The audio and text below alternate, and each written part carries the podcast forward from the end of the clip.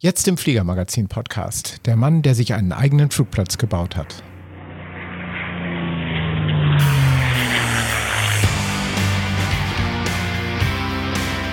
Hallo und herzlich willkommen zum Fliegermagazin-Podcast, dem Podcast von Piloten für Piloten in der allgemeinen Luftfahrt.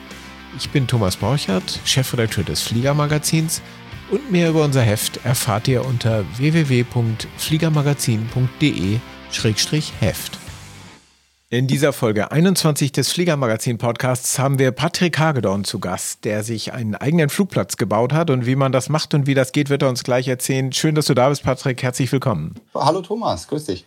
Ja, sag mal, du hast einen eigenen Flugplatz tatsächlich. Hinterm Haus oder wie ist das? Ja, das ist eine ganz, ganz bescheuerte Idee. Ähm, nein, es ist nicht hinterm Haus. Es sind tatsächlich 600 Meter, muss ich tatsächlich aus der Haustür raus. naja, das ist ja nicht allzu weit. Und, und sag mal, ungefähr in welcher Gegend von Deutschland reden wir denn? Äh, also ganz genau, äh, für alle EK-Kartenleser sind wir genau westlich des EDR 135, Lager Hammelburg. Ähm, für alle anderen Geologen, das ist äh, mein Dreieck mal Viereck im schönen Spessart. Bei Gemünden, Würzburg wird man wahrscheinlich kennen, ist 30 Kilometer südlich, 40 Kilometer südlich von uns. So in der Gegend wohne ich. Und das ist ein UL-Platz, wenn ich es richtig weiß. Ein Sonderlandeplatz für Ultraleichtflieger, genau, richtig, ja. Das heißt, mit einer E-Klasse könnte man nicht hinkommen? Nein, nein, da langt mir die Bahn nicht. Ähm, das stand, wie gesagt, auch nie zur Debatte. Aber die Prozedur von einem Flugplatzzulassung ist im Prinzip äh, dieselbe. Man hat halt nur ein anderes Reglement, das dann eben eingehalten werden muss oder andere Vorgaben, die man eben von der Größe des Platzes ja. her einhalten muss. Wie lang ist er denn? Äh, 350 Meter, ähm, Pistenlänge, Graspiste und 20 Meter Bahnbreite. Ja, nun, äh, die, die, interessante Frage ist natürlich, wann hast du angefangen damit und wie bist du auf die Idee gekommen? Also ich äh, bin seit elf Jahren Modellflieger, also mit dem elften Lebensjahr, elf Jahren, ja, also mit dem elften Lebensjahr äh, Modellflieger geworden, durch den Vater infiziert und ähm, dann im Prinzip alles, was so irgendwie kreucht und fleucht, was am der Fernbedienung zu knüppeln ist, geflogen. Und 2012 ähm, wurde ich dann tatsächlich mal zu einem Dreieckflug eingeladen, also einem Ultraleicht-Trike. Und es war ein lauer Sommerabend, so wie man das ist genau im Prinzip so ein Bilderbuch-Ding, was man da macht. Und äh, das, das, das muss das einfach sein. Also das war's dann einfach. Das, äh, ich musste dann Dreieck fliegen. Und so hat die ganze Geschichte dann angefangen. Ja. Und fliegst du heute noch Trike oder bist du inzwischen äh, bei, bei Dreiachs gesteuert und so? Ich bin mittlerweile Dreiachs äh, gesteuert, allerdings habe ich noch einen Dreieckschein und wenn ich Zeit habe und äh, die Zeit finde dazu, der, der Dreiachser geht leider vor, weil er halt doch bequemer ist und äh, weniger zeitintensiv ist und man schneller von A nach B kommt. Aber das Dreieck draußen sitzen beim Fliegen ist einfach stark und deswegen ähm, gehört es auch dazu. Klar, ja. Und, und hast du einen eigenen Dreiachser? Ich habe einen eigenen Dreiachser, ja, genau. Was, was ist das für einer? Und der steht dann an dem Platz? Ja, also ähm, wir haben mittlerweile Hangars auch gebaut ähm, und äh, ich habe einen Vagabunden mittlerweile. Das ist ein Doppeldecker. Also ich habe mir jetzt kurz nach dem Flugplatz noch ein, ein, durch einen Zufall einen Traum verwirklichen können zum eigenen Doppeldecker. Cool. Aber komme eigentlich von der C42. Also ich hatte eine, eine C42 jetzt jahrelang und ähm, habe mich da gesteigert und äh, ja, vom Dreieck zur C42 und jetzt zum Doppeldecker. Wie kommt man auf die Idee, einen eigenen Flugplatz zu gründen, zu bauen? Ja, ich hatte damals eine Zwickmühle. Ich, ich hab also war infiziert, ich wollte Dreieck fliegen und ähm, habe dann in Wertheim eine Dreieckflugschule gefunden ähm, und habe dann auch das Schulen angefangen. Und für mich war einfach diese weite Fahrstrecke auch so dann, wenn man zum Ende des Scheins hinkommt und man dann doch schon so kurz vorm Freiflug ist oder schon freigeflogen ist und der Fluglehrer dann immer noch den Finger drauf hat und sagt, nee, wir fliegen jetzt nicht, weil da eine Wolke sein könnte oder der Wind doch ein bisschen quer kommt und man ist da vielleicht auch nicht so einsichtig. Ne? Als Flugschüler ist vielleicht ganz gut, wenn man da gebremst wird. Aber ich habe das einfach damals so ähm, als äh, Startschuss genommen, mich mal ähm, bei regionalen, also was heißt regionalen, die, die fünf, sechs, acht Kilometer entfernten Flugplätze zu erkundigen. Wie schaut denn das aus? Ähm, kann ich bei euch fliegen? Und da äh, wurde ich dann doch ähm, nicht so mit, mit äh, offenen Armen empfangen. Ach was, das, echt? Ja, meine Geschichte ist einfach so, ich habe äh, an Segelflugplätzen angefragt und wurde eigentlich nicht gewollt. Das ist mal ganz salopp gesagt. Ähm, da wurden äh, Dinge gesagt wie, so einen fliegenden Gartenstuhl brauchen wir nicht. Die schlimmste Argumentation fand ich eigentlich die Aussage, das ist nicht gut, wenn du hier mit einem Dreieck fliegst, weil dann könnten ja die Segelflugschüler auf den Trichter kommen, quasi mit ganz wenig Geld dann irgendwie doch UL-Schein zu machen und äh, hätten dann keine Intuition mehr, Segelflug weiter zu betreiben. Schade, wirklich schade. Äh, so im Nachgang ähm, war aber für mich der Startschuss zu sagen, okay, du hast zwei Möglichkeiten. Äh, du, be du beerdigst das Ding jetzt hier oder du findest eine Möglichkeit, wie du Dreieck fliegen kannst. Und äh, das, das im Prinzip mit kurzer Fahrstrecke. Und so ist dieses, ich sag's heute ganz salopp, Schnapsidee eigentlich geboren. Und somit fing der, die, diese ganze Geschichte auch an, einfach aus dem Willen weiter fliegen zu wollen. Und äh, ja. Und wann war das? Das ist, wie gesagt, 2013. Ich hatte meinen Dreieckschein und wenn es die Zeit zugelassen hat, war ich auch am Platz, bin geflogen. War aber gehindert, wie gesagt, durch äh, diese 40 Kilometer, was wahrscheinlich für andere ganz kleine Strecken sind zum Flugplatz, äh, was ich mittlerweile äh, gehört habe, dass da Leute noch viel weiter fahren. Aber für mich war das einfach, äh, weiß ich nicht. Es war auch, leider ist es so, dass dieser Flugplatz, wo das Strike dann da stand, ähm, für mich ohne Webcams einzusehen war. Das heißt, ich wusste nie, wie das Wetter am Platz ist. Es waren so, so, so manche Dinge einfach nicht gegeben, so Features, die vielleicht andere Plätze haben. Und daher bin ich sehr, sehr oft die 40 Kilometer für umsonst gefahren und ähm, das war dann auch ärgerlich einfach. Na klar. Ja. Aber du warst allein in dem Plan, jetzt deine eigene Bahn zu machen oder wart ihr eine Gruppe von Leuten? Wir waren dann zu dritt, am Anfang äh, zu dritt, weil äh, wir kommen im Prinzip aus der gleichen UL-Schule und äh, wohnen hier alle so ein bisschen ums Eck rum quasi. Und äh, für uns war das einfach äh, ähm, nicht möglich, Dreieck zu fliegen, jetzt so mal ganz salopp zu sagen. Ja. Und wie fängt man das an? Ich meine, gehörte dir da Land oder musstest du jetzt einen Eigner suchen, dem du was pachten konntest oder wie geht das? Also grundsätzlich habe ich erst einmal meinen Verband eingeschaltet, das war der Dulf in dem Moment und äh, habe dann äh, erstmal so ein Achtseiter ist das, glaube ich, den kann man auch auf der Homepage einsehen. Das sind acht Seiten, wo drin steht, was so ein Flugplatz für ULs dann braucht. Da steht zum Beispiel drin, er braucht nur 150 Meter Bahnpiste und 10 Meter Bahnbreite, also quasi so ein landbares Handtuch. Ich finde das sehr, sehr schwierig persönlich, weil ähm, das ganze Konzept, was da auf diesen, in diesen acht Seiten steht, ist dann sehr weit weg von dem, was das Luftamt dann fordert. Also das sind dann, äh, das ist eine ganz andere Hausnummer, was dann das Luftamt wirklich sagt. Aber im Prinzip hat es erstmal angefangen mit diesem, ja, lesen Sie sich mal das durch und wenn Sie da äh, was haben, was dann da passt, dann braucht man ein Gutachten vom Verband. Das geht natürlich auch beim BAEC, aber das, wie gesagt, ich habe es jetzt beim Dulf gemacht. Und ähm, dann habe ich mich mal auf die Suche begeben. Dann äh, wollte ich erst mit dem äh, hier ortsansässigen Modellflugplatz äh, kooperieren, weil die hätten ein Gelände gehabt und äh, das wäre gar nicht so abschüssiger gewesen, wenn man das irgendwie zusammenwirft. Und ähm, ja, ähm, das wurde leider nicht gewollt dann zum Schluss. Ähm, wie gesagt, ist denen ihren Platz, äh, können sie machen, was sie, was sie wollen damit. Und dann habe ich doch nach langem Suchen einen Platz gefunden, ähm, der verpachtet war an einen Landwirt und der quasi diese Bonität nennt man das, das sind also diese äh, Bodenfruchtbarkeitswerte, ähm, nicht wirklich gut sind. Also es ist ein lehmhaltiger Boden mit vielen Steinen und der hatte da quasi eine äh, Sudangras, schimpft sich das. Das ist eine Grassorte drauf, die in eine Biogasanlage geht, also kein tolles Produkt. Und äh, der hat dann tatsächlich Land an mich abgetreten, äh, sehr teuer verpachtet. Kann man darüber reden, was das kostet? Also was kostet sowas? 1000 Euro. Im, im Jahr, im Monat? Im oder? Jahr, ja, ja, im, Jahr, Jahr, im Jahr. Also 1000 Euro. Das war also die Bahnlänge. Äh, das sind insgesamt mit den Sicherheitsstreifen 390 Meter. Ich glaube mal 50 Meter Breite. Also das ist jetzt nicht, das war im Prinzip ein langes Handtuch also zum Landen. Ja. Und das Sudanras nebenan gibt's immer noch? Das stand dann die ganze Zeit lang nebenan und ähm, wurde dann auch weiterhin bewirtschaftet, ähm, die, die Fläche nebendran. Und ich hatte quasi eine, ja, so eine Grasspur äh, dazwischen drin. Dann wurde quasi so ein kleines L draus gemacht, dass da noch eine Halle stehen konnte, wo dann das Strike rein konnte. Wobei man ja für so eine Halle dann wieder eine extra Baugenehmigung braucht und so weiter. Richtig, ne? richtig, Aber genau. kommen wir erstmal zur Bahn. Jetzt machen wir aus der Bahn Flug, aus dem Handtuch einen Flugplatz. Machen wir einen Flugplatz, ja. Genau. Also gut, jetzt hattest du ein Grundstück. Und dann? Ja, dann kommt, äh, wie gesagt, der, der Gutachter vom Dulf und der schaut sich das alles an. Dann wird dann auch geologisch vermessen. Also es braucht das Katasteramt dann dazu, das Vermessungsamt. Äh, da werden ein paar Geopunkte gesetzt. Ähm, Höhen eingemessen und so weiter und so fort. Ähm, das ist nicht ganz günstig, das muss man hier schon Wollte mal Wollte so ich gerade sagen, das kostet sagen. auch sicher Geld, oder? Ja, also ähm, so eine, so eine Katastervermessung, so 800 Euro, glaube ich, so hat es gekostet. ja. ja. Und dann hat man quasi einmal das Gelände ähm, abgescannt, nenne ich es jetzt einfach mal so. Werden da schon die Hindernisse berücksichtigt, die drumherum sind? Also wenn du da eine Waldkante hast oder sonst irgendwas?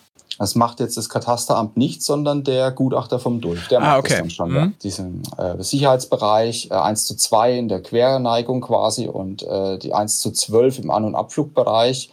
Also das heißt, ähm, ähm, um das zu verdeutlichen, die Schwelle zum Abflug ähm, darf ein Hindernis dann quasi in zwölf Metern ab der Schwelle einen Meter erst hoch sein. Und äh, wenn ich jetzt einen Baum habe quasi von 25 Meter, kann man sich dann ausrechnen, wie weit der äh, von der Schwelle dann entfernt sein muss. Ja, verstehe. Und hattest du da irgendwas in der Umgebung?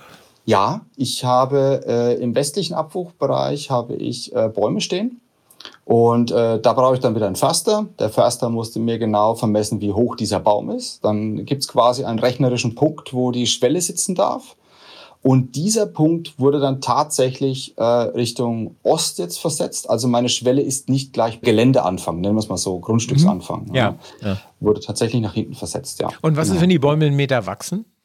Da bin ich jetzt als Flugzeugflugplatzbetreiber ähm, selber in der Verpflichtung, dass ich eben das nachmesse. Und äh, wenn sie in meinen äh, Bereich reinwachsen würden, muss ich sie schneiden lassen auf meine Kosten. Ja. Ah ja, okay. Und der Förster, der nimmt dann auch noch wieder Geld für sowas und so weiter? Also zahlst du da an jeden und alles oder wie geht Na, das? Das Gott sei Dank jetzt nicht. Also man muss jetzt sagen, ich komme aus einer 1000-Seelen-Gemeinde, ich kenne den Förster persönlich und äh, kein Problem. Das war jetzt kein Problem. Der kriegt Aber also Bier auf Lebenszeit von dir und das ist es. Ja, und verstehe. Einen Rundflug, genau. Ja, klar. Ja, logisch. Wie geht's dann weiter? Also dann hast du also dieses Gutachten vom Dulf. Dann gehst du ja vermutlich zum, zum Luftamt und das ist das für dich Zuständige. Das heißt also, man muss schon sagen, dadurch, dass das in Deutschland föderal geregelt ist, da wird vermutlich jeder, der jetzt sowas ähnliches versucht, ein bisschen anders behandelt. Genau. Also ich habe, das Luftamt Nordbayern war bei mir eben äh, zuständig. In Nürnberg sitzen die. Und es gibt also auch zwei ähm, Paragraphen, nach denen Flugplätze zugelassen werden. Das ist der Paragraph 25 Luftverkehrsgesetz und Paragraph 6 Luftverkehrsgesetz. Und nachdem wir damals zu dritt waren und ähm, quasi die, kleinstmögliche Variante und die kostengünstigste wählen wollten, war das dieser Paragraph 25. Das kann man quasi so gleichsetzen mit dem Privatflugplatz. Also das heißt, eine gewisse Anzahl an Piloten ähm, mit einer gewissen Anzahl von Maschinen darf eine gewisse Anzahl von Starts im Jahr durchführen auf dieser Piste. Und da ist genau festgelegt, die Piloten sind Meier, Müller, Schulze und Richtig. die Flugzeuge sind Delta Mike irgendwas und Delta Mike noch was. Genau. Jawohl, genau. Also es wurden da zu dem Zeitpunkt äh, vier Piloten konnte ich eintragen lassen und vier Maschinen. Und das und ist Paragraph 25. 25, 25 okay. Genau. Das ist der einfachere sozusagen. Das ist der einfachere, ja, genau. Und da ist auch, ähm, das ist ein, ein vereinfachtes Verfahren. Das heißt, da werden dann, jetzt wird es dann gleich in Fachjargon, da werden dann auch nicht die Beteiligten des öffentlichen Rechtes äh, angefragt. Ähm, die brauche ich dann für den großen, äh, für die, ja, groß, also die größere Zulassung nach Paragraph 6. Ähm, das sind dann so Geschichten wie, das ist dann die Bundeswehr, das ist das Wasserwirtschaftsamt, das ist äh, die Polizei, das ist die FIS, das ist äh, was weiß ich wer. Also das sind, glaube ich, 28 oder 32 Stellen, die dann quasi gefragt werden äh, vom Luftamt, Mensch, habt ihr was dagegen, wenn wir hier einen Sonderlandeplatz nach Paragraph 6 machen? Und Paragraph 6 heißt, ich könnte auch kommen. Ja, Paragraph 6 ist jetzt der, der quasi auch in der EKO-Karte verzeichnet ist und dann eine Frequenz hat, also auch eine äh, Bodenfunkstelle braucht und so weiter und so fort.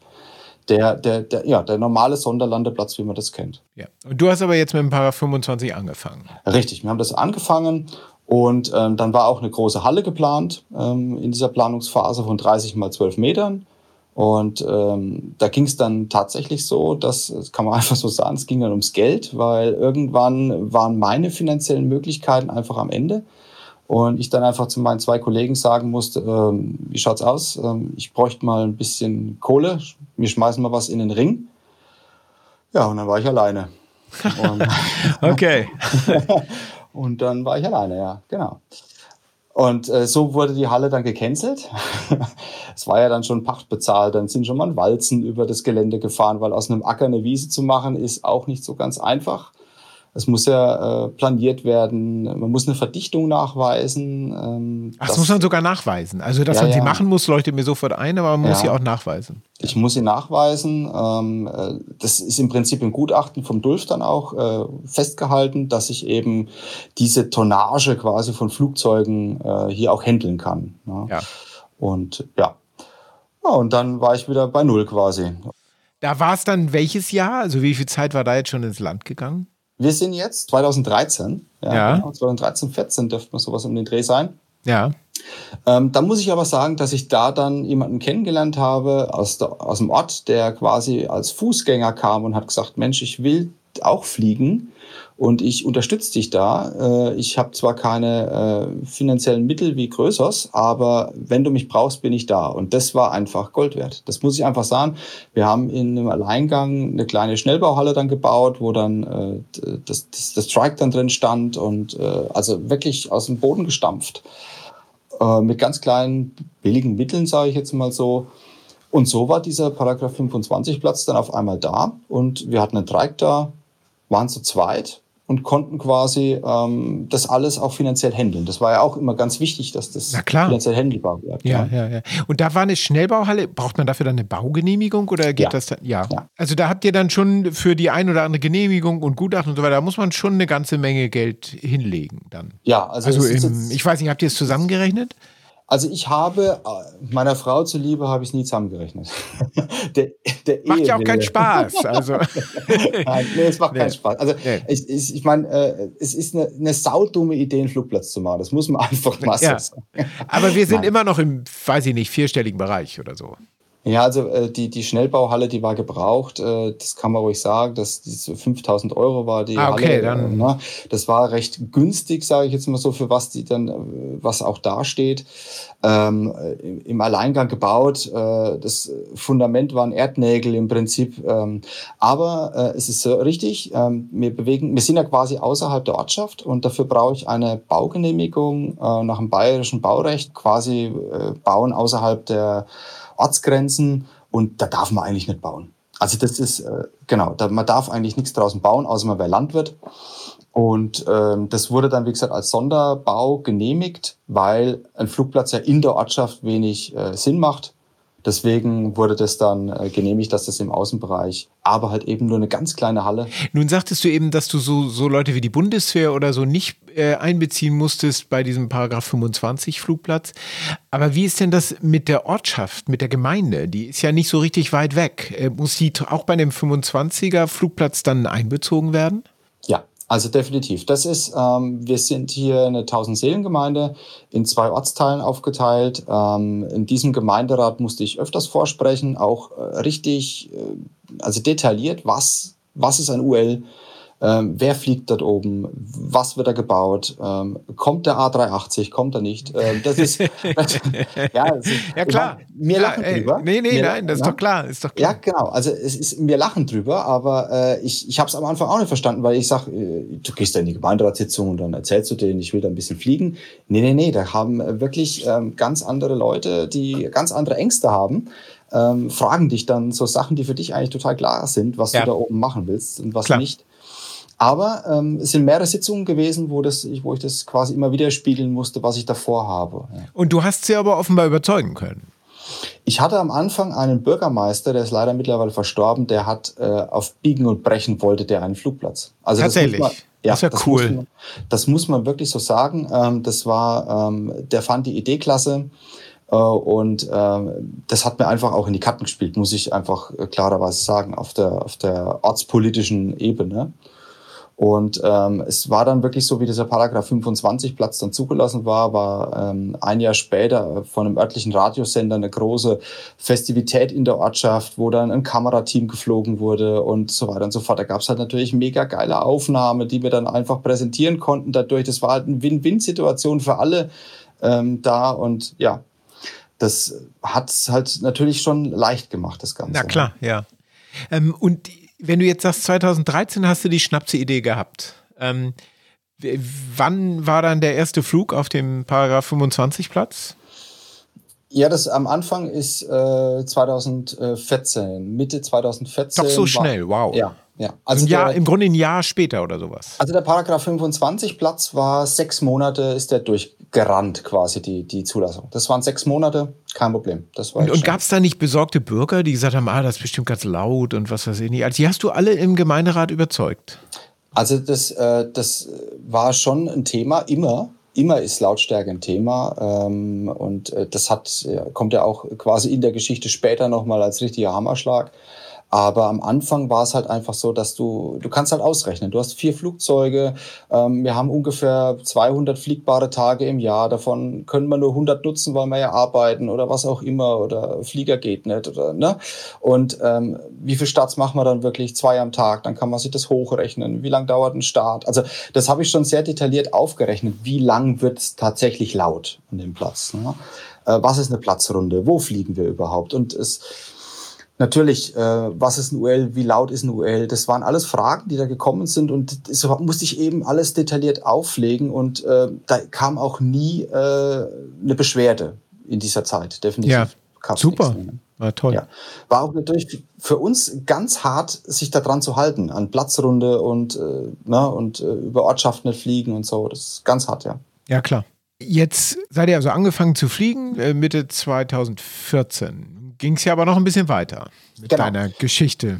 Genau, ich habe dann ähm, 2015, Anfang 2015, hatte ich dann so einen persönlichen Einschnitt. Dann, äh, das trifft den Flugplatz auch im Prinzip dann schon ganz hart, weil ich hatte dann eine, eine Autoimmunkrankheit, die mich tatsächlich an Messerschneide gebracht hat. Uh.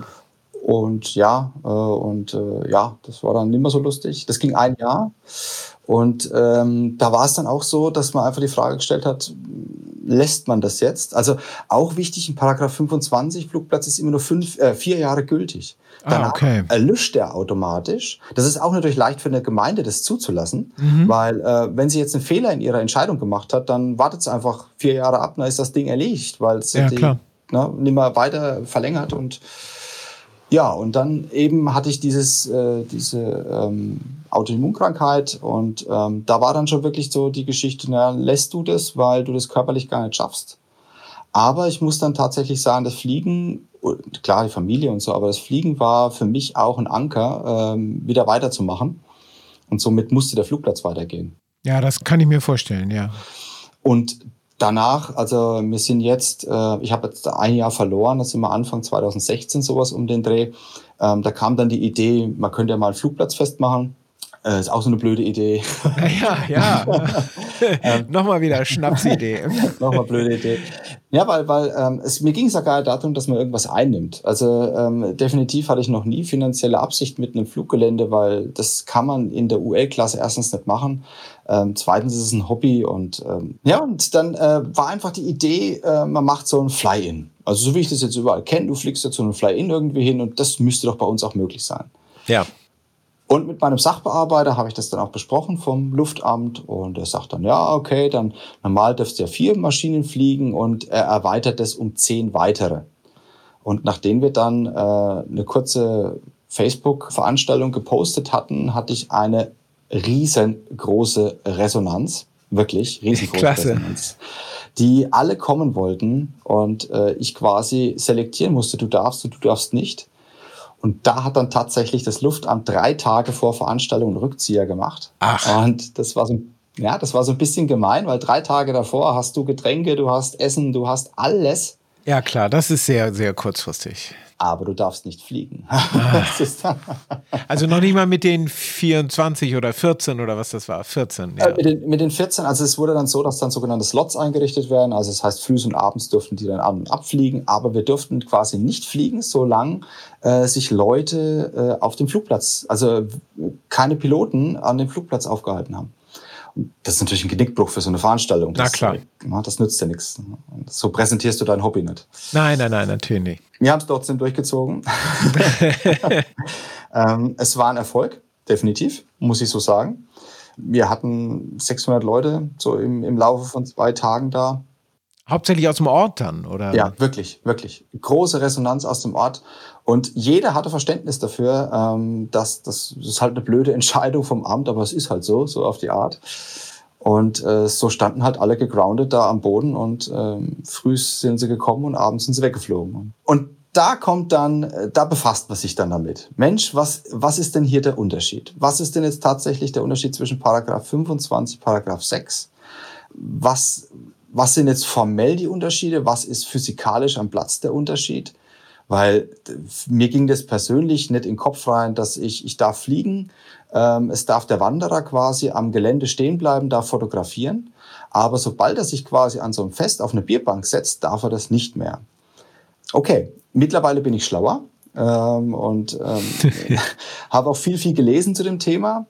Und dann stand für mich im Prinzip die Entscheidung fest, das muss ein Paragraph 6 Platz werden, weil sonst stirbt das Ding irgendwann. Definitiv, sonst stirbt der Flugplatz. Paragraph 6 heißt was? Also was darf ein Paragraph 6 Platz im Vergleich zum 25er?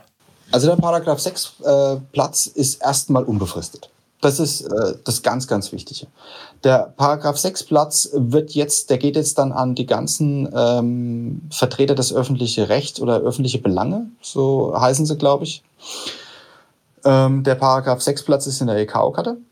Der Paragraph 6 Platz hat äh, eine PPR, also eine PPR-Zulassung, dass man starten und landen darf, auch als Fremder, was ich ja als Paragraph 25 Platz nicht darf.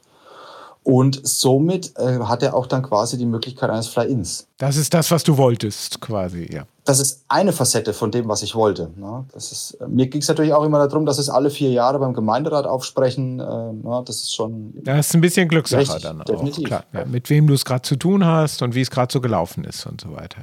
Genau. Ja, und dann äh, ging es dann eben los. Also ähm, dann habe ich mal im Luftamt angefragt, habe gesagt, Mensch, wie ist denn das mit Paragraph 6? Und dann hat der Sachbearbeiter gesagt, das wäre eine gute Idee, wenn Sie das machen würden.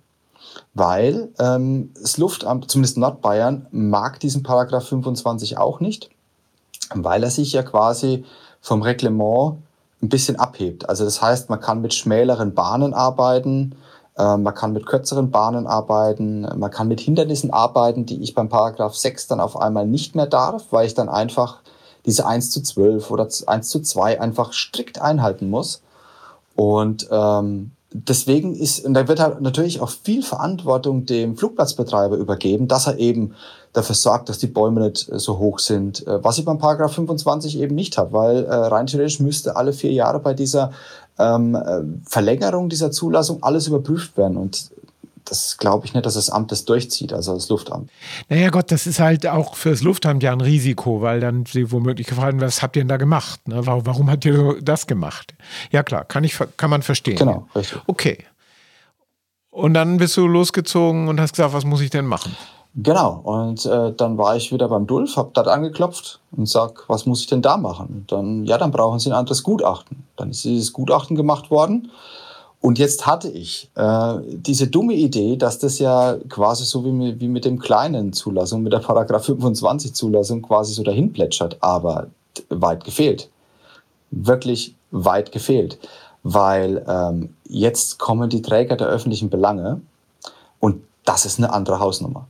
Definitiv, definitiv. Und da kann ich jedem, der hier zuhört, den Zahn ziehen, irgendwo eine Wiese mal schnell als Flugplatz zuzulassen, vergesst es. Äh, nee, äh, wird nichts. Bevor wir darüber reden, äh, noch ein kleiner Hinweis in eigener Sache. Wir stellen immer wieder fest, dass viele von euch diesen Podcast im Webbrowser hören, also sich direkt auf der Webseite www.fliegermagazin.de anhören und viel besser für euch und auch für uns, weil wir das letztlich dann besser zählen können, wäre, wenn ihr den Podcast abonniert. Dann könnt ihr ihn mit einer Software hören, die zum Beispiel auf eurem Smartphone äh, läuft und die genau weiß, wann ihr, wo ihr aufgehört habt, wenn ihr mal eine Pause macht und wo es dann am nächsten Tag weitergehen soll. Ähm, so ein Podcast-Abo ist für uns schön, weil wir dann Podcast-Abonnenten zählen können und für euch schön, weil es einfach angenehmer zu hören ist. Wenn ihr also Lust habt, auf unserer Website gibt es unter www.fliegermagazin.de-podcast ein paar Hinweise dazu. Es gibt Podcast-Player, die das ein bisschen angenehmer machen, finden wir, als es jetzt im Web zu hören. Auch wenn wir uns natürlich freuen, wenn ihr uns überhaupt hört, egal wie. Dann sag doch mal, was war so fällig? was war fällig? Also äh, neben, neben so anderen Geschichten, wie dass der, der Bahn, die Bahn mal wieder gewalzt werden musste und so weiter und so fort, äh, kam dann ähm, die strikte Auflage vom Luftamt eben die, ba die Bahnbreite. Und äh, zwar hatte ich zu dem Zeitpunkt als Paragraph 25 äh, nur 15 Meter Bahnbreite Das war eben äh, Ermessen des Gutachters des Dulf damals. Hat gesagt, Mensch, die Flieger haben 10 äh, Meter Spannweite, äh, links und rechts 2,50 Meter, langt jedem äh, und fertig. Und so wurde das dann quasi zugelassen. Jetzt hat das Luftamt gesagt, okay, äh, jetzt willst du Paragraph 6, dann wollen wir 20 Meter Bahnbreite. Wir wollen 10 Meter äh, Sicherheitsstreifen links und rechts. Das heißt, ich bin bei 50 Meter komplette Bahnbreite mit den Sicherheitsstreifen links und rechts. Und ja, das war dann so auf diesem Feld nicht mehr umzusetzen. Das war. Ach, warum? Ja, weil es dann zu schmal wurde einfach. Also ich musste dann an den, an den Bauern und musste dann sagen, Mensch, ich bräuchte das, was du da anbaust, auch noch.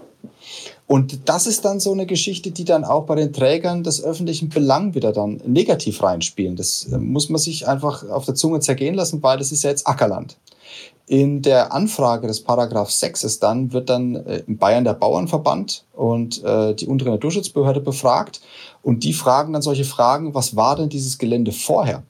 Und, genau, und dann steht dann da einfach, es war fruchtbares Ackerland. Dass dieses Land einen Bonitätswert von 40 hat, nur mal um zu vergleichen, was das heißt. Ich wusste es auch nicht. Also es werden irgendwelche Bodenproben genommen und mir wurde mal gesagt, das hat 40. Ähm, eine fette Wiese, also eine Wiese, wo Kühe weiden und sowas, die muss 45 haben, um diesen Nähr Nährwert an Gras äh, bereitzustellen. Und dieser Boden ist tatsächlich so schlecht und lehmig und steinhaltig, der hat nur 40. Aber es wurde halt als fruchtbares Ackerland äh, hingestellt, Klar, was ja. mir natürlich total negativ ausgelegt wurde. Das definitiv, definitiv. Also ja, so fing es halt an. Und dann hat der Bauer dann auch mal, also der Landwirt dann gesagt, Mensch, dann will ich ja mehr Geld, äh, wenn du mehr Platz brauchst. Und dann war ich dann natürlich auch an einem Punkt, wo ich sage, hm, jetzt ist es dann finanziell dann nimmer so lustig. Ähm, also ich bin jetzt hier schon weit über einem normalen äh, Beitrag äh, in irgendeinem Verein, denke ich mir. Also ähm, wenn man das so umrechnet, bin ich wahrscheinlich bei 800, 900 Euro jährliche Kosten, nur um das Fluggelände äh, aufrechtzuerhalten.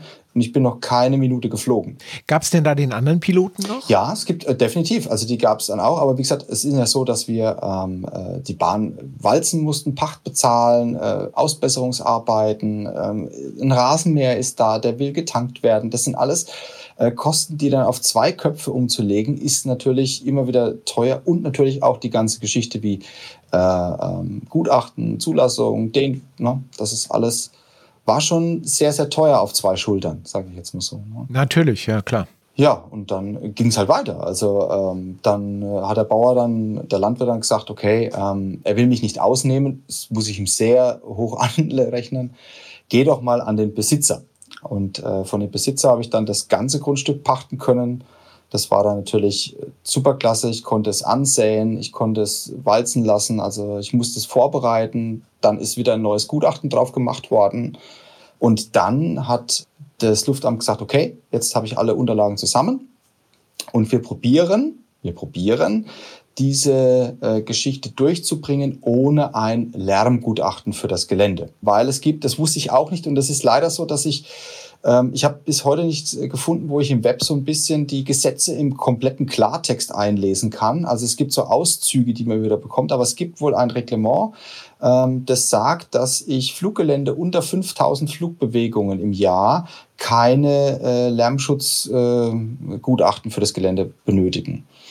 Und ähm, das wusste halt dann das Luftamt und so haben die einfach gesagt, okay, das probieren wir so. Und ähm, das ging auch, sage ich mal, sehr, sehr weit im Prozess gut. Das äh, ist dann so, also ähm, da wird dann unsere Naturschutzbehörde gefragt, der, der, Landkreis wird gefragt, die umliegenden Städte werden befragt, äh, Wassernaturschutz, äh, der NABU, pff, unendlich viele Stellen. Ja, natürlich auch die Bundeswehr, weil die da womöglich mal tief drüber fliegen möchte und, und, und. Ja, die war da so, so eine Schlüsselfigur noch. Ähm, dann, dann, dann kam dann irgendwann mal ein Anruf und ähm, aus äh, Niederstetten von der Hubschrauberstaffel sind es, glaube ich, dort. Ja, sie haben ein Problem. Äh, und zwar möchte ich da gerne einen Flugplatz machen, aber das ist ja bei Ihnen in der Tiefflugschneise drin. Und wie wir uns denn einigen können. Und dann haben wir uns ganz offen drüber gesprochen und dann hat er gesagt, ja, dann äh, werden wir uns ja nicht in die Quere kommen zum einen wir auch eine Bodenfunkstation haben und bei Flugbetrieb quasi die ja auch äh, einhalten und die Fluggeräte eben Funk haben. Und das ist dann so eine Geschichte, das, äh, das was dann auch in der Aufstiegsgenehmigung zum Schluss dann eben verzeichnet wird, dass alle ULs, die bei uns fliegen, starten und landen, halt zwingend Funk haben. Aber das ist ja. Ah, ja. Da, ich glaube, es ja. gibt ja gar Aber so entsteht sowas, wenn man es dann mal irgendwo genau, liest. Genau, so entsteht ja. es. Ähm, es wäre auch so, dass wenn wir größere oder mehrfach Flugbetrieb haben, äh, größer äh, 15 Bewegungen an einem Tag, was für uns als kleiner Sonderlandeplatz äh, utopisch ist, muss man jetzt wirklich sagen, äh, dann müsste ich der Bundeswehr Bescheid sagen. Ja, und dann lief das Ganze eine ganze Zeit lang durch. Parallel dazu äh, hatte ich äh, eine Baugenehmigung, also eine hochoffizielle Baugenehmigung. Jetzt wird es dann äh, recht bayerisch, weil ähm, ich ja mit äh, der bayerischen Baugenehmigung hat man als Flugplatzbetreiber eine Bauprivilegierung. Das heißt, man darf genehmigungsfrei auf einmal bauen. Ach was? Genehmigungsfrei mit Gänsefüßchen, weil das Luftamt und so weiter und so fort, die dürfen immer noch ihr Veto einbringen. Also ich kann jetzt nicht sagen, ich baue jetzt hier ein äh, ein Hotel dort oben hin, äh, weil ich dort irgendjemand zu übernachten hätte. Aber äh, gegen einen Hangar oder einen Windsack oder einen Tower quasi hätten die jetzt nichts. Das, äh, also was Flugplatz äh, betrifft, ähm, läuft dann quasi die Baugenehmigungen dann übers Luftamt als erste Instanz. Ähm, weil mir das einfach zu ja, ich sag's mal so, ich bin immer sehr offen an meine Gemeinde rangegangen. Ich glaube, das war auch wichtig, dass ich immer mit offenen Karten gespielt habe. Was habe ich hier vor und was mache ich da wirklich? Ähm, habe ich gesagt, ich mache äh, Stereo quasi eine hochoffizielle Baugenehmigung. Die kann ich zum Schluss dann zurücknehmen, wenn ich privilegiert wäre. Aber ihr habt, äh, lieber Gemeinderat, ihr habt Pläne, ihr wisst, was dort oben gemacht wird und äh, ihr könnt euren Segen dazu geben und genauso wird es gebaut. Das wurde ähm, sehr positiv aufgenommen, war dann aber im, Nach im Nachgang ist es dann doch äh, sehr negativ ausgelegt worden, weil ähm, einige Gemeinderatmitglieder dann doch gedacht haben, aufgrund der Größe sind dann drei Hallen, a 12 mal 12 Meter ähm, geworden, ähm, dass man hier wirtschaftliche ähm, Belange quasi hier, also dass ich hier für teuer Geld ähm, Platz für Flugzeuge schaffe quasi oder so. Ja, das war halt dann zum Schluss so. Ne? Und dann kam so mein persönlicher Mount Everest. Jetzt muss ich so. Okay. Ich so, das war jetzt wann? Jetzt sind wir schon sehr, sehr spät. Also man muss sagen, dass diese ganze Einreichung von Gutachten und äh, bis die Bahn soweit war und das Ganze, das hat so gedauert bis 2018. Tatsächlich zwei Jahre. Ja, so eineinhalb Jahre, zwei, genau. Also das ist, äh, da, da, ist auch auf einmal läuft da nichts mehr schnell. Also auch beim Dulf dann nicht. Äh, nichts gegen den Verband jetzt dann, aber ich denke mir, ähm, da ist der Unterschied dann schon äh, sehr groß zu diesen ganzen Reglements und dann äh, werden viele, viele Dinge abgefragt. Ich muss da viele Nachweise bringen, also meine Bäume wieder messen und so weiter und so fort. Und bis dann wirklich jedes Amt gesagt hat, okay, wir haben damit kein Problem, dass da ein Flugplatz äh, entsteht. Das ist dann, äh, war dann schon wirklich lang. Und wenn dann diese äh, Träger öffentlichen Belang durch sind, dann geht diese Frage an die örtlichen Gemeinde- und Stadträte nochmal. Und das ist, wie gesagt, war für mich, also da, da war wirklich der Punkt nochmal, wo ich sage, da hätte ich, wäre ich wirklich fast zu kurz davor gewesen, nochmal alles hinzuschmeißen, wirklich kurz vorm Ziel weil es wirklich ganz, ganz eng wurde dann auf der Zielgeraden. Weil du musstest jetzt nochmal wieder vom Gemeinderat. Ähm, und ja, genau. Und zwar geht es gar nicht um meinen Gemeinderat, sondern es geht um den Gemeinderat der Nachbarortschaft. Die ist ein Kilometer äh, nördlich von uns. Und äh, man darf sich das so vorstellen, ich sitze äh, mit der Familie im äh, Wohnwagen auf dem Campingplatz an der Ostsee. Alles ist schön, super Wetter, alles klasse. Das Handy piepst, es kommt eine WhatsApp mit einem äh, Zeitungsartikel abfotografiert drin aus, einem, ja, aus irgendeiner Plattform raus. Und da tituliert die örtliche Zeitung Flugplatz Gössenheim abgelehnt.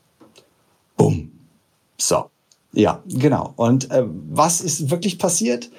Tatsächlich ähm, wird diese, äh, diese saloppe Frage, äh, lieber Gemeinderat, Gemeinde X, Akzeptierst du das, dass in der, hier ein Flugplatz nach Paragraph 6 entsteht?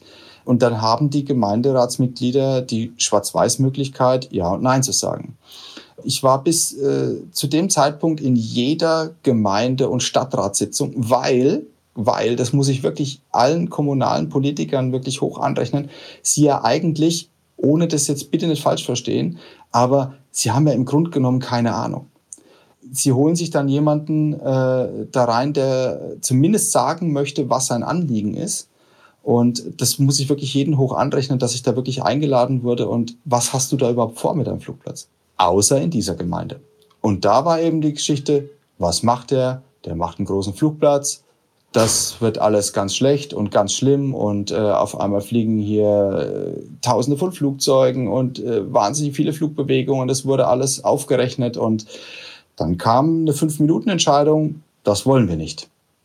So, diese Information geht dann postwendend ans Luftamt und dann kommt der Punkt, wo dann der Sachverständige sagt, jetzt haben wir ein Problem. Und dann kommt auch so eine Geschichte ähm, wie, ich muss dazu sagen, jetzt sind wir ja äh, 2019 sowas um den Dreh, Fridays for Future. Ähm, wie sinnig ist äh, generell der Sportflug? Ja, so, so leid man es auch tut, äh, irgendwelche Verschwörungstheorien mit Chemtrails oder sonst irgendwas. Das ist tatsächlich, kommen solche Geschichten, werden aufgelegt.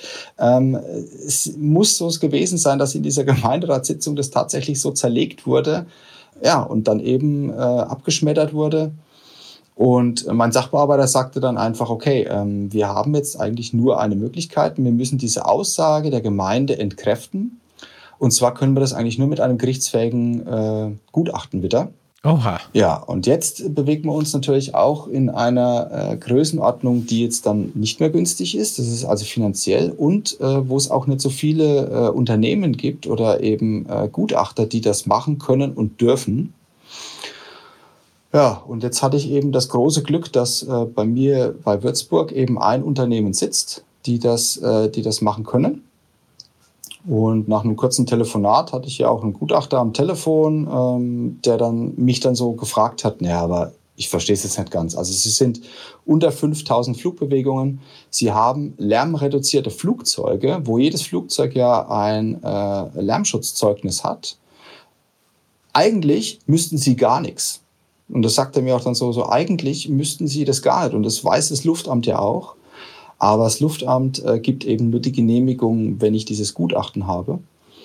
Ja, und dazu ähm, hat er dann zu mir gesagt, also er berechnet das mit einer Software. Und aber in dieser Software gibt es keine Ultraleichts, weil, weil die Ultraleichts zu leise sind. Für ihn ist es total uninteressant, diese zu berechnen. Also der berechnet eigentlich große Flughäfen und Jets Richtig, und sowas. Echos und äh, so weiter und so fort. Also er hat gesagt, Heliplätze, also Heliports werden da berechnet und so. Da, das ist sein Geschäft. Aber einen UL-Platz hat er bis zum heutigen Tag noch nicht berechnet. Ja, und dann haben wir gesagt, okay, wir berechnen die Kiloklasse, also Motorsegler. Weil was, das war das, das, äh, next, das Kleinste, was er berechnen kann. Und die sind ja lauter wie ULs. Also wir bewegen uns auf jeden Fall im, im richtigen Bereich.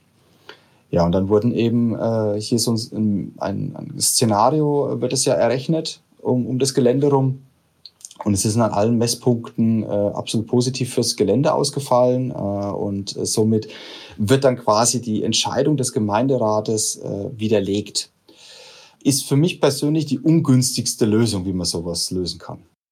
Aber das heißt, du musst nicht den Gemeinderat umstimmen, Nein. sondern es ist tatsächlich so, dass du dafür sorgst, dass seine Meinung oder sein Beschluss ignoriert wird, quasi oder, oder umgedeutet oder so, ja. Ja, also er wird nie ignoriert. Das ist ganz wichtig, weil äh, es ist ja so, dass die Bedenken der Gemeinde sind ja geäußert worden, sind ja wahrgenommen worden und ich musste den Nachweis jetzt bringen, dass ich eben hier mich äh, in einem Reglement äh, äh bewege, das äh, verdreht und verkraftbar ist. Ent, entkräftet, entkräftet ist, glaube ich, das Wort. Entkräftet, ja, Besuchen, genau, genau. Entkräftet, ja, genau.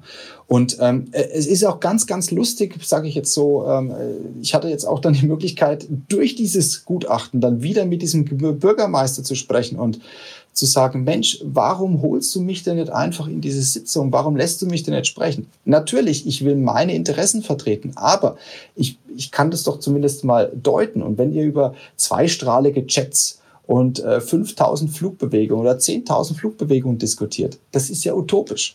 Und da sage ich einfach, ja, schade. Hat mich einen Haufen Geld gekostet.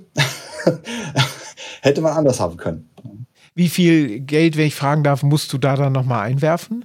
Ja, das ist ein schwerer Stein gewesen. Also das sind 6000 Euro. Ui, okay. Für, für 8 A4 Seiten. Also Ja, klar aber mit vollem Sachverstand. Ja, ich, ich bin heilfroh, dass ich es bekommen habe. Also nicht falsch verstehen, wirklich heilfroh.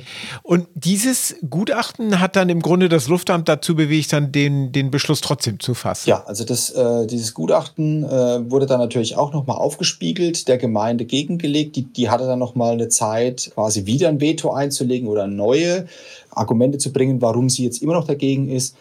Aber sie haben dann quasi ein Schreiben aufgesetzt, äh, dass sie äh, das ja akzeptieren und dass es dann okay ist für sie. Und dann kam irgendwann die Genehmigung nach Paragraph 6. Ja, dann muss ich sagen, ist mal lange Zeit wieder gar nichts passiert. also wir sind jetzt 2019 im Herbst. So um den Dreh sind wir da. Ähm, das Luftamt hat ja, die, die, die, die irgendwas Rätin hat noch keine Sitzung abgehalten, weil äh, da, da unterschreiben dann wirklich ähm, tatsächlich hochrangige Leute. Ähm, es gibt auch ein Schreiben in meinem Ordner von der Bayerischen Staatskanzlei, ähm, äh, eben zu dem Flugplatz ein Statement und so weiter und so fort. Also da, das ist schon viele, viele Posten sind da abgeklappert worden, abgefragt worden. Wie ist denn das mit der Ausstattung eigentlich? Also musstest du jetzt von Paragraph 25 auf Paragraph 6 auf einmal was weiß ich, neue Bahnreiter installieren, Markierungen, äh, äh, Lampen, Funkgeräte, was weiß ich, äh, Feuerlöscher, Rettungsmittel da haben wir und gar so nicht geredet. Ja, natürlich. Ja, ja eben, genau, natürlich, ja. Natürlich. Ähm, es fängt immer damit an, Paragraph 25 hat keinen Funkzwang. Das heißt, ähm, ich kann, ich, die Bodenfunkstelle gibt es quasi nicht. Ähm, es gibt auch keine Frequenz. Das heißt, ich habe ein Funkgerät, das auf den nächstgelegenen Flugplatz aufgerastert ist und das war's im Prinzip. Paragraph 6 will jetzt eine Bodenfunkstelle, die natürlich 8,33 Hertz ähm, zugelassen sein muss, Bundesnetzagentur und so weiter und so fort. Also die ist auch nicht billig, die muss aber vorhanden sein, nachgewiesen sein, das, äh, die Urkunde dazu. Äh, die Bahnmarkierung, die äh, schreibt äh, FIS vor, äh, wie die auszusehen hat. Ähm, die äh, muss natürlich da sein. Es muss auf einmal ein Fahrzeug da sein. Ich muss, ähm, ich müsste dich jetzt anlügen, aber es das heißt so, ich muss innerhalb von zwei Minuten äh, überall auf dem Gelände sein mit dem kompletten äh, Rettungsequipment. Das auch vorgeschrieben ist. Genau, das sind ein Haufen Feuerlöscher, eine Trage, ein bestimmter Verbandskasten und, und, und, und, und. Das sind wirklich äh, äh, viele, viele Werkzeuge, die dann auf einmal gebraucht werden. Wird dir Flugleiter vorgeschrieben? Der wurde am Anfang äh, vorgeschrieben, ja. Äh, war jetzt dann äh, die erste Amtshandlung als Paragraph 6, dass wir äh, Fliegen ohne Flugleiter haben. Also das mit dieser ähm, äh, beaufsichtigten Person, wie das dann so im Fachjargon dann heißt. Und dann kam die Genehmigung wann? Die Genehmigung kam im März 2020. Oh, das ist ja gar nicht lange her. Ist deine Erwartung denn, dass du jetzt ganz viele Fremde oder, oder Gäste oder so hast? Oder willst du eigentlich nur die Möglichkeit haben, eben zum Beispiel ein Fly-In zu machen oder so? Also die Resonanz ist natürlich äh, wahnsinnig groß. Also allein durch diesen Artikel in der Dulf Info wahnsinnig viele Anfragen, kann ich anfliegen, hier, da, tralala. Das muss ich natürlich selektieren das Ganze. Ähm, auch um quasi die umliegenden Gemeinden nicht zu sehr zu strapazieren. Mir ging es äh, eigentlich darum, für mich steht immer das Fliegen für mich, um das jetzt einfach mal egoistisch auszudrücken, äh, im Vordergrund. Natürlich, um das Hobby zu präsentieren, nicht um damit anzugeben, sondern einfach um ein bisschen Nachwuchs auch äh, da dran zu bringen an das ganze Thema. Und einfach auch um da zu sein, auch für die Gemeinde. Für die Gemeinde ist es ja auch nicht so unattraktiv, wenn ich hier jetzt äh, einen, einen funktionierenden Flugplatz habe. Ne? Das muss man ja so sagen. Ne? Ja, klar. Ihr seid aber vor Ort jetzt wie viele Nutzer? Wir sind jetzt sieben. Sieben? Mit sieben Flugzeugen auch, oder? Mit sechs. okay. Und wie viele Hallen habt ihr da jetzt stehen inzwischen? Wir haben drei Hallen gebaut. Ah ja. Äh, 12 mal 12 Meter, also in jeder Halle sind zwei Flieger drin. Ja, das ist ja geräumig, super. Ja. Sechs Nutzer aus der Umgebung quasi oder aus der näheren Umgebung. Oder ist jetzt auch schon einer dabei, der 40 Kilometer fährt? Nein, nein, das, das habe ich tatsächlich nicht. das wäre ja lustig. ja, eben. nee, nee, tatsächlich. Also ich habe äh, wirklich Leute, die das Hobby ergriffen haben in dem ganzen Zuge und jetzt äh, fertig sind. Äh, ich habe einen, der quasi äh, Mitglied ist, der total jetzt tief in der Schulung drin steckt, äh, hoffentlich äh, sich dieses Jahr noch frei fliegt und so weiter und so fort. Aber ähm, ja, also die kommen alle hier aus der näheren Umgebung. Ich würde 20, 25 Kilometer ist, glaube ich, der weiteste. Und wenn jetzt einer unserer Hörer kommen wollte, wie stellt er das denn an? Ihr seid nach wie vor PPR, oder? Jawohl, ja, genau. Also einfach auf der Internetseite äh, jetzt muss ich kurz Werbung machen. Klar, unbedingt. www.flugplatz-gössenheim.de Gössenheim UE und Doppel S. Schreiben wir natürlich auch in die Show Notes, ganz klar. Super. Ansonsten gibt es uns auf Insta und auf Facebook und äh, Gott sei Dank muss ich das nicht alles alleine betreiben, aber ja. Und äh, da erreicht man immer einen von uns. Auf der Internetseite ist auch meine äh, Handynummer, gern per WhatsApp, per Telefon, wie auch immer, kurz schreiben, bist du da? Ähm, Gibt es auch alle Platzinformationen dann von mir. So handhabe ich das. Ja, das klingt doch super. Alles klar. Und im Prinzip freust du dich, wenn einer kommt. Natürlich. Gibt es eine Landegebühr? Ja, also es gibt ja diese obligatorische 3 Euro, die man irgendwo da immer verlangt äh, bei UL-Plätzen. Ich gebe es zu, ich habe sie noch nie kassiert. Also wenn, dann hat man freiwillig was dagelassen oder nicht. Naja, komm, ich meine, Ihr habt ja Aufwand, ganz klar. Ja, aber dafür ist es ja Hobby. Na, das muss man ja sagen. Ich verdiene wirklich mit einem, der landet eigentlich nichts. Ich meine, toll, dass du das durchgezogen hast, weil das ist natürlich in Deutschland, glaube ich, umso seltener noch als im Vergleich zu anderen Ländern. Insofern spannend, das zu hören. Vielen herzlichen Dank.